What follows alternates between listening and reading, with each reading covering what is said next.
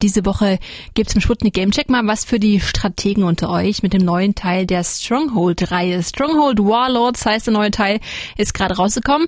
Alex aus der Redaktion ist Stronghold-Fan der ersten Stunde und hat sich Warlords für euch natürlich mal äh, angeguckt, reingespielt. Hallo Alex. Hi. Also erzähl mal, Stronghold und du, ihr seid schon alte Bekannte, ne? Yep, der erste Teil wird dieses Jahr nämlich 20 Jahre alt und gehört zu den echten Klassikern im Strategiespielgenre und ich habe ihn früher auch schon auf dem Rechner meiner großen Schwester gespielt und habe da so meine Bogen gebaut.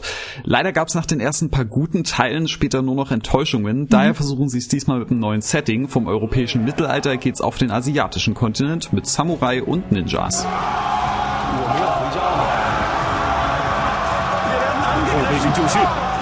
Klingt alles super cool und wie der frische Wind, der eigentlich schon lange nötig war, wäre es nicht leider alles ziemlich langweilig. Auch schade. Wieso das denn?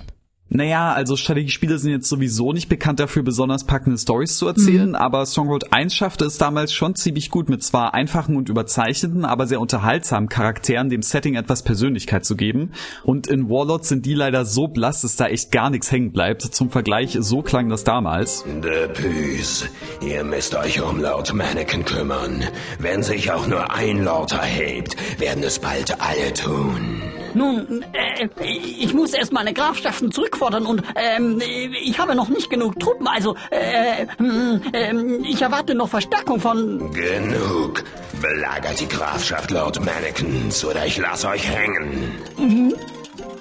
Und so jetzt in Warlords. Die eingeführten Bewässerungsmethoden haben zu einer zuverlässigen Versorgung mit Reis als Grundnahrungsmittel für eine wachsende Bevölkerung geführt. Doch ihre Dynastie war auch von ständigen Kriegen gezeichnet, die einen hohen Tribut von den Dörfern und Städten des Landes forderten.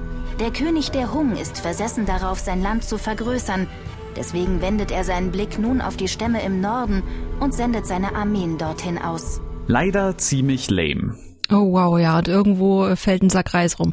Aber du meintest ja schon, dass das in solchen Games eh nicht so der Fokus ist. Wie sieht's beim Gameplay aus? Also hier bin ich schon positiver gestimmt. Viele der bekannten Sachen kehren wieder. Sowohl die Wirtschaft, aber auch das Militär sind wichtig. Die Bewohner der Burg sollten mit genug Nahrung, Wohnraum und auch gerne mal ein paar Luxusgütern versorgt werden. Zusätzliche Essensrationen stimmen sie beispielsweise positiv und hohe Steuern oder klapprige Hütten finden die Bauern natürlich nicht so toll. Hier fühle ich mich wie ein König, Exzellenz. Dieses Steuersystem ist mies, Hoheit. Die Sätze sind einfach zu hoch. Unser Reisbestand nimmt ab, Hoheit. Noch nie habe ich eine solch vollkommene Behausung gesehen, Eure Exzellenz.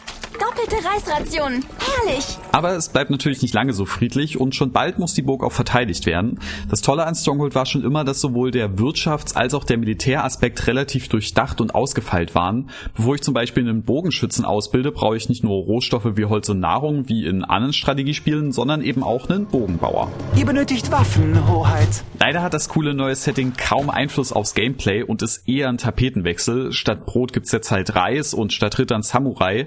Das sieht alles ein bisschen anders aus, aber Dinge, die wirklich einen Einfluss auf das Spiel haben, gibt's sehr wenige. Okay, also klingt insgesamt eher nach einer Enttäuschung schon irgendwie, aber diese Grundformel von Stronghold ist eben auch so solide, dass dabei am Ende trotzdem noch ein ganz gutes Spiel bei rumkommt, mhm. das aber irgendwie immer hinter dem ersten Teil hinterherhinkt.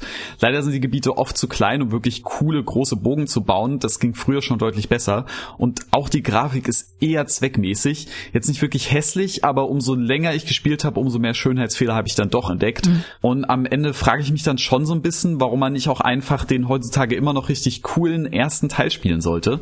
Den gibt's nämlich als HD-Remaster und das hat immer noch die Krone auf. Wisst ihr Bescheid. Vielen Dank, Alex. Falls ihr immer noch Interesse an Stronghold Warlords haben solltet, könnt ihr es auf dem PC bei Steam für 35 Euro holen.